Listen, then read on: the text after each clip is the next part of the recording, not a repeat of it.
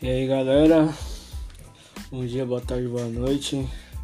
Vamos começar aí mais um podcast aí, o quarto em uma semana, se não me engano. Antes de começar a falar sobre o astro do basquetebol, queria compartilhar com vocês.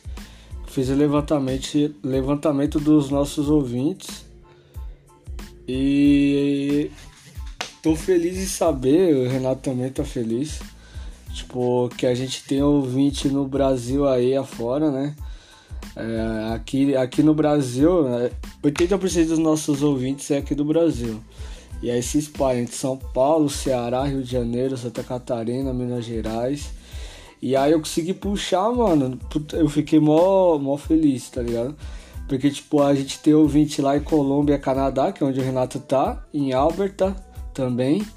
Na Alemanha, é, na cidade de Hesse, na Espanha, em Madrid e também nos Estados Unidos. Os Estados Unidos tem bastante também. Tem ouvinte Nova Jersey, Indiana, Illinois, Arizona, Flórida e Washington. Mano, isso é muito foda, tá ligado? E aí, queria agradecer, né, mano, vocês aí, nesse mundão de Deus aí que. Que em algum momento deram play aí, escutaram, nem que seja um minuto do nosso podcast, já, já significa bastante pra gente. E agora vamos falar um pouco sobre o, o, um dos maiores jogadores aí da história do basquete, o, o ala pivô Dennis Kate Rodman. É, ele Galera, pra quem não conhece, mano, já, já de antemão já fala, mano. Fica até o final, ouve a história dele até o final, porque vocês vão ver, mano. Cara controverso, é. Pioneiro também em algumas questões também que a gente vai falar aqui. Ele nasceu em é, Triton é, no dia 13 de maio, de maio, desculpa, e lá em 1961. Ou seja, ele tem 60 anos. É, ele atualmente é integrante do Hall da Fama do basquete. Ele amontou um currículo 5 anéis de campeões da NBA, duas seleções All-Star Games e dois prêmios de melhor defensor do ano. Uma indicação ao Hall da Fama de basquete e, nada, e a nada modesta honraria de ter sido um dos melhores re, reboteadeiros da história. Ou seja, quando alguém tenta fazer o, a cesta, a bola não entra e aí tem o rebote, ele sempre aproveitava. Se eu não me engano, ele é o maior rebotadeiro da história do, da NBA. É, e a história dele, mano, é entre romances brigas polêmicas, foram vários fatores cruciais na formação de uma das personalidades mais autênticas e controversas que a gente já viu. Lá em 96, ele se declarou bissexual e ele publicou uma das histórias, vou falar algumas histórias aqui dele. Lá em 96, ele se declarou bissexual e publicou um livro autobiográfico intitulado como Bad as Wanna Be. Durante a turnê de lançamento, o jogador declarou à imprensa que iria se casar com uma mulher bela e inteligente. Para surpresa de geral, essa mulher era ele mesmo. Ele chegou vestido de noiva em uma das sessões de autógrafo do livro.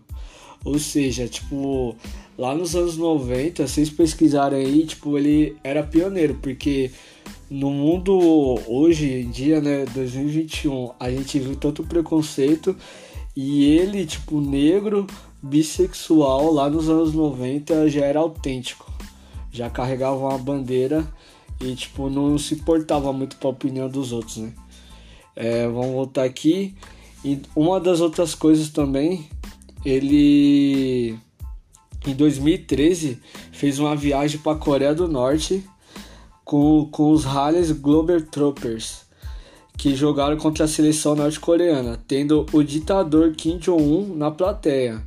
A visita do ala pivô acabou virando um documentário chamado Dennis Rodman Big Bang Pyongyang.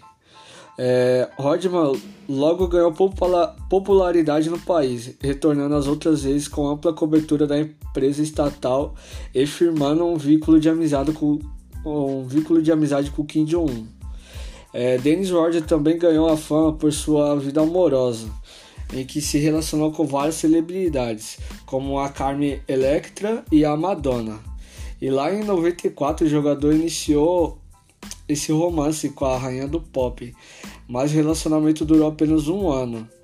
E recentemente ele, ele criou uma nova polêmica ao voltar no assunto da Madonna e ele disse que a cantora chegou a oferecer para ele 80 milhões de reais para ele poder engravidar ela. Mano, isso é louco. É, centro das atenções em um dos episódios do comentário The Last Dance, que já fica a dica aí, The Last Dance, a última dança, que é sobre o Michael Jordan. É, o Rodman fez barulho ao revelar um aspecto para lá de extravagante da sua vida íntima. O ex-jogador afirmou ter se relacionado com mais de duas mil mulheres ao longo da carreira. E, entre aspas, quer dizer, abrindo aspas aqui para ler a frase que ele mesmo falou. Estive com duas mil mulheres durante minha carreira esportiva e pelo menos 500 não eram prostitutas cara rodadíssimo aí, né, mano? Enfim, vamos lá. Em 97, Rodman externalizou toda a sua frustração em cima de um cinegrafista. Depois de cair no chão ao disputar um lance na partida contra os Turber Rovers, o camisa 91 deu de cara com o profissional de mídia. Irritado, Rodman chutou o cinegrafista com um chute violento nas partes baixas, que se contorceu de dor. Tido como um dos melhores revoltadeiros da história da NBA, Rodman fez a história em 92, quando ainda atuava pelos Pistons. Numa partida contra a Indiana Pacers em Michigan, o ala pivô pegou incríveis 34 rebotes. Não por acaso, se tornaria a peça fundamental nos três títulos que ajudaria os Bulls a conquistarem nos anos seguintes. É, ele foi apelidado de é, o Verme uma palavra até forte e feia, né? É, por sua ferocidade na briga pelos rebotes, por sua tenacidade nas tarefas defensivas e pelo fato de não haver bola perdida em sua concepção de jogo. Um típico, entre aspas, osso duro, contra quem os talentos ofensivos certamente odiavam competir. Ou seja, ele era muito competitivo, mano. Ele era tipo um pitbull, tá ligado? Toda a bola de rebote, mano, ele tava lá. Ele voava, ele, mano, se eu não me engano, ele tem 2 metros e 1 um de altura e 1 um centímetro de altura. Ele é gigante, monstro, feroz. Não é à toa que foi apelidado de o Verme. É, Dennis Rodman enfrentou momentos difíceis em sua passagem pelos Pistons. Além disso, o jogador vivia na iminência de perder a filha para uma de suas ex-esposas, que ameaçava levar a garota para a Europa e pedindo que ela visse o pai novamente. A situação o afetou de tal ponto que em um momento de descontrole, Rodman se, se trancou dentro de um carro com um rifle pensando em se, se deveria ou não se matar. E lá no episódio que fala sobre ele, The Last Dance, né? Do Michael Jordan, é contado uma causa de quando o Michael Jordan foi no hotel em Las Vegas atrás do companheiro. Na ocasião, Rodman, em plena temporada, tipo, durante a temporada, ele conseguiu permissão do treinador, o Phil Jackson, que a gente já falou aqui dele também no episódio do Kobe, se eu não me engano, que cabe um episódio sobre ele. Para é, ele conseguiu uma permissão com o técnico durante a temporada para ir para Las Vegas para poder esfriar a cabeça. Só que a fuga de Rodman terminou com Michael Jordan batendo na porta de seu hotel. É, porque, tipo assim, o Jordan tava esperando ele, que ele era uma das peças principais do time. E o Jordan foi lá em Las Vegas buscar ele. E ao tempo de perceber a presença de Jordan, o excêntrico ala pivô teve que esconder então a namorada, a modelo na época, a atriz Carmen Electra, para Jordan não pegasse junto. Ou seja, ele ele soube que o Michael Jordan estava indo lá atrás dele para ele ir para concentração e aí ele teve que esconder a namorada dele pro Jordan não ficar puto. É como eu falei, né? Ele nasceu lá em Triton, em Nova Jersey, e cresceu em Dallas, no, no Texas. Ele, na época da escola, jogou futebol americano e basquete. Ele se formou em 79 e sem continuar nos esportes. Ele trabalhava como zelador no aeroporto de Dallas, mas como ele tipo chamava atenção pelos seus 2 metros e um de altura, virou uma força tipo era, era estranho, tipo, um cara desse tamanho que tinha todo o potencial ser zelador, tá ligado? E aí um amigo da família o indicou para uma faculdade em Garnersville, onde Rodman jogou por um ano, para depois se mudar para Oklahoma e lá em Durant e entrar para Oklahoma State, né? A universidade da, de Oklahoma. E aí, em 86, que ele estreia na NBA, escolhido depois do draft, né? Uma das escolhas do Pistons. E ele ganhou dois campeonatos na, nos Pistons. Ele ganhou em 89 e 90. Mas em, 80, em 89 ganhou em cima dos Lakers e em 90 ganhou em cima de Portland Blazers. No ano seguinte ele foi para o San Antonio Spurs e alcançou as finais também em 94, né? É, e perdeu para os Rockets, mas permaneceu por apenas dois anos no Spurs. É, um, é, nessa época aí que ele estava com a Madonna. No time seguinte. É, cadê? E aí o Spurs é, trocaram ele com o Chicago Bulls. O Will Pedor foi para lá e o Rodman foi pro, pro Bus, o Chicago Bus. E com o Michael Jordan voltando para a equipe, é, nessa época o Jordan tinha saído. Vocês assistiram o documentário, vocês vão ver. O Jordan tinha saído, ele chegou, tipo, tava querendo esfriar a cabeça e aí ele foi pra. Ele foi pro beisebol. Ele chegou a jogar na Liga 2 do beisebol e aí ele volta pro time e consegue ganhar três campeonatos seguidos. Ele com o Scott Piper também e o o Verme aqui, o Rodman. É, então os Bulls ganharam três campeonatos seguidos e ele foi líder de rebote nessa época. É, e o Buzz nessa época teve 72 vitórias na temporada, que era um recorde. E esse recorde foi, foi quebrado pelos Warriors é, em 2006. Então os Bucks ganharam 2016. O Golden State Warriors é, quebrou a. Desculpa, quebrou a. O recorde de vitórias né, na temporada. E aí, voltando aos, aos Bucks, é, eles ganharam o campeonato de 96, 97 e 98.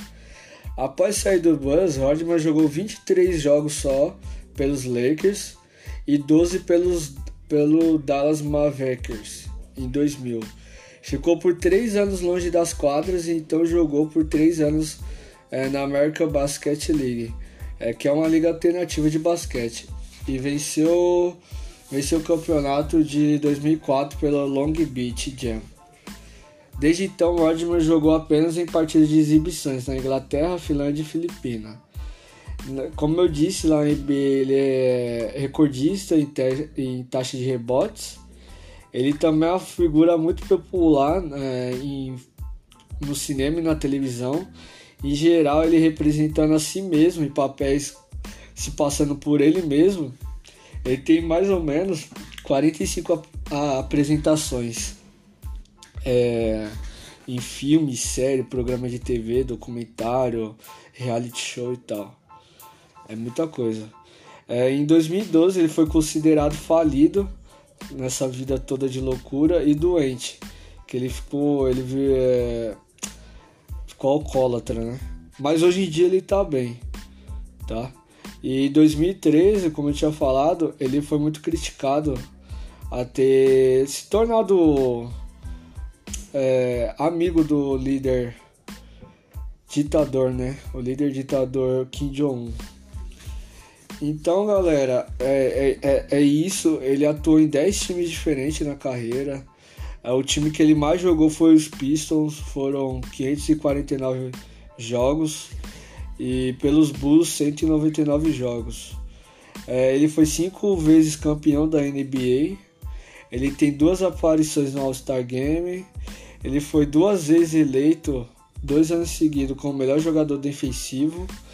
Ele tá no Hall da Fama desde 2011 e tem oito aparições no é, NBA All Defense Team, ou seja, o time de defesa, né, do ano. Tipo, eles elegem o time vencedor, o time os atacantes vão trazer pro termo do futebol os atacantes e os zagueiros, tá ligado?